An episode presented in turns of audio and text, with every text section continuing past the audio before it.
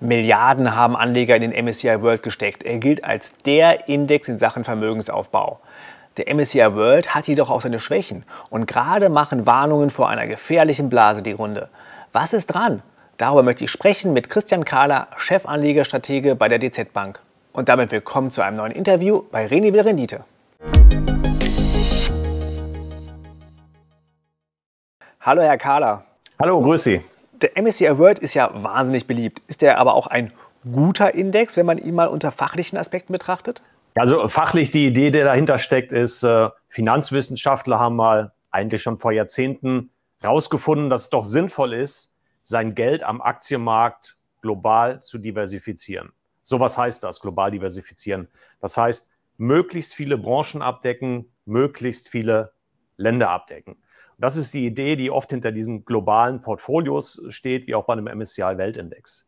Das Problem an der Sache ist, man setzt immer auf die Pferde im übertragenen Sinne, die gut laufen, also auf Unternehmen, die sehr, sehr stark wachsen. Das heißt, man hat am Ende des Tages nicht unbedingt einen Index, der alle Branchen abbildet oder alle Länder, sondern eben die Aktien, die am meisten gelaufen sind. Weil man einfach nur nach Marktkapitalisierung auswählt. Weil man einfach nur als einziges Kriterium Marktkapitalisierung, also den Börsenwert heranzieht. Und ist das sinnvoll?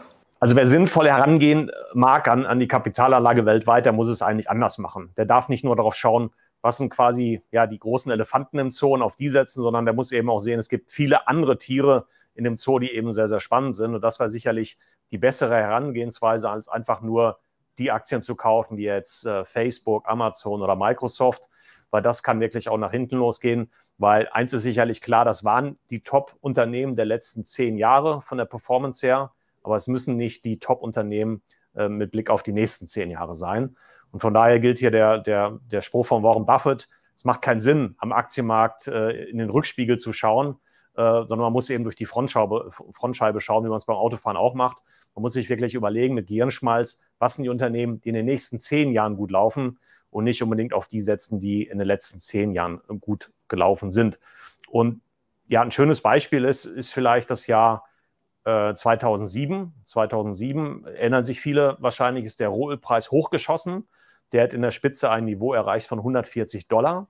Und das hat zur Folge, dass im MSCI Weltindex eben Aktien aus dem Energie-, aus dem Erdölsektor sehr, sehr hoch ja, gewichtet waren. Und wir wissen aber auch, was danach passiert ist. Der Erdölpreis ist in die Tiefe gerauscht. Und das hat eben auch dazu geführt, dass eben diese Indexschwergewichte im Index runtergerauscht sind. Und da sieht man eben, ähm, das sind zyklische Bewegungen, das sind wirtschaftliche Bewegungen, die oft dazu führen, dass sich im MSCI Welt viel bewegt. Ist das ja ein bisschen das Problem beim MSCI World, dass er rückwärtsgewandt ist und nicht vorwärtsgewandt? Man hat immer die Werte im Portfolio, wenn man den MSCI Welt kauft, die in den letzten zehn Jahren oder letzten fünf Jahren sehr, sehr gut waren. Er ist sehr rückwärtsgewandt. Man hat aber nicht äh, wahrscheinlich die Werte im Portfolio, die in Zukunft gut laufen. Das heißt, er ist ja rückwärtsgewandt und äh, das, das ist so gewollt, aber das ist natürlich äh, nicht immer verständlich für Anleger, warum man das unbedingt machen sollte. Und dann gibt es ja noch ein anderes Problem, das wahnsinnig große Gewicht der USA. Richtig, also wer heute in den MSCI Welt 1000 Euro investiert, der kauft ungefähr für 650, 680 Euro amerikanische Aktien. Das heißt, er kauft zum ersten eben äh, im, im, Dollar ein. Das kann durchaus ein erhebliches Risiko sein, weil man ja üblicherweise als Euro-Investor in Deutschland oder in Europa lebt. Und man kauft zum, zum anderen eben sehr, sehr viel amerikanische Aktien ein. Und das ist auch ja, sozusagen der Kritikpunkt, den man dem MSCI Welt ja entgegen oder zum MSCI Welt bringen kann. Man kauft sehr, sehr viel US-Aktien, man kauft sehr, sehr viel Technologieaktien. Amerikanische Technologieaktien, die sind übrigens auch fast 20 Prozent im Index ähm, gewichtet. Und man hat diesen Gedanken des globalen, breit diversifizierten Portfolios, den findet man da gar nicht. Man hat im MSCI Weltindex keine chinesischen Titel.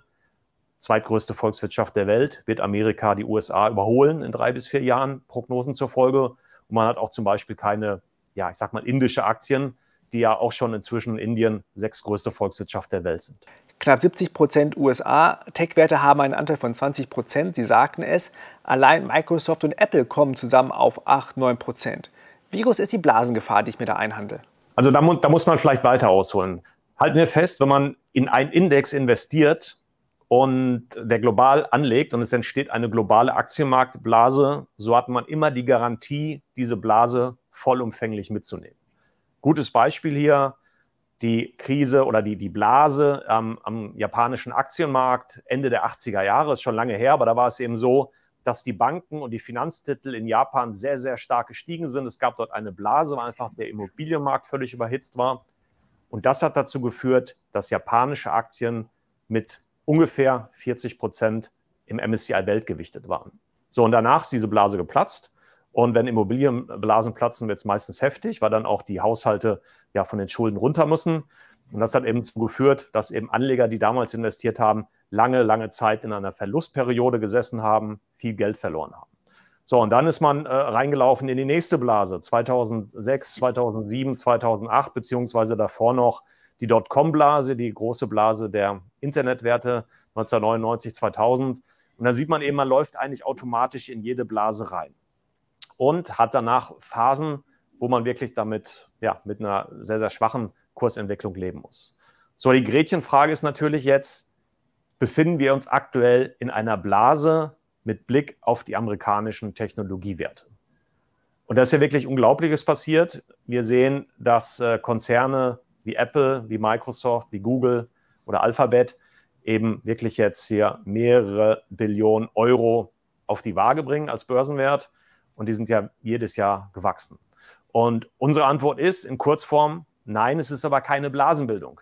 Wir sehen zwar, wenn man sich die, die großen Technologiewerte anschaut, ein Kurs-Gewinn-Verhältnis für dieses Jahr von Pi mal Daumen 30 Punkten. Wenn man das aber in Relation setzt mit dem Jahr 2000, im März 2000 war ja dieser Höhepunkt der Dotcom-Blasen Amerika, der hatten wir ein KGV von 135 und da sieht man, hochbewertet sind diese Aktien, Blasenbildung keine Spur.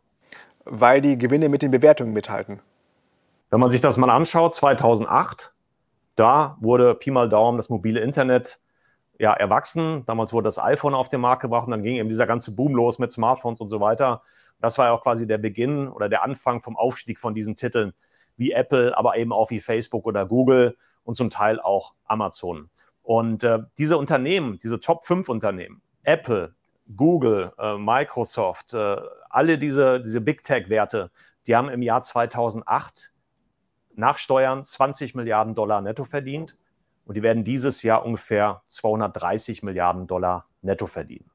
Da kann man sehen, äh, der Gewinn hat sich vervielfacht und äh, äh, man kann aber irgendwo auch sagen, möglicherweise steht dieser Trend erst noch am Anfang, weil natürlich viel, viel mehr investiert wird in, ja, ich sag mal, Sachen, die, die zwischen den Ohren sind, also in Know-how, in künstliche Intelligenz.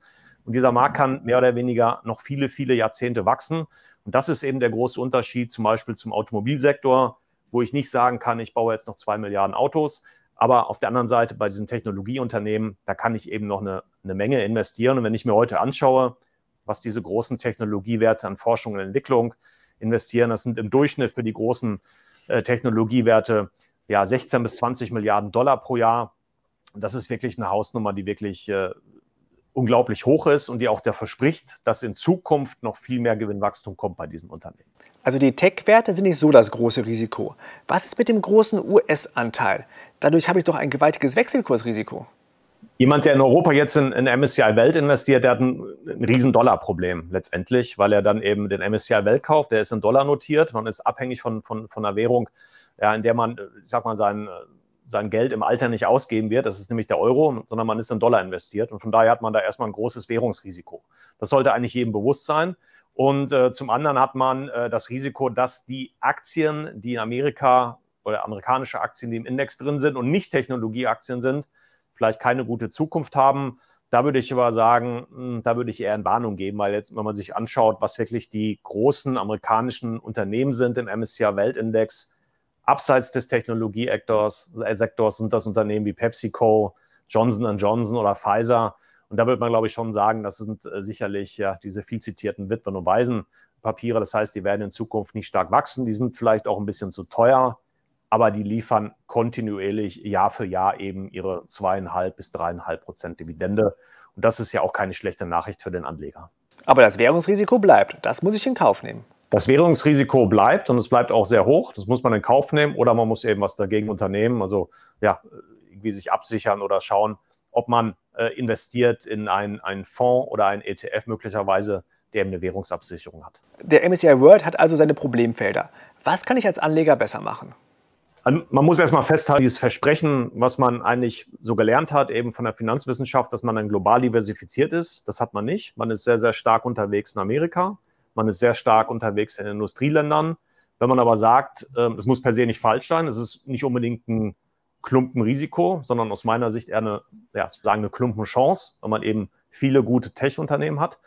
Aber das muss jedem klar sein. Derjenige, der sagt, ich möchte profitieren vom Wachstum in Indien, ich möchte profitieren vom Wachstum in China, der muss sich äh, definitiv noch äh, eine andere Möglichkeit suchen, dort stärker zu investieren. Natürlich erwirtschaften Technologieunternehmen auch Umsätze in den Emerging Markets, auch in China. Das gilt jedoch weniger für die großen Technologieunternehmen.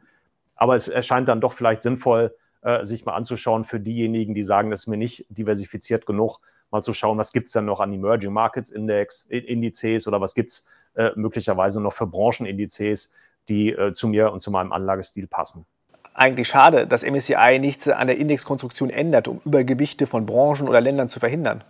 Also ein Indexanbieter wie MSCI Welt, dessen, Aufgabe ist es sicherlich nicht, den, dem Anleger ein optimales, einen äh, optimalen Index oder optimales Portfolio zu stricken.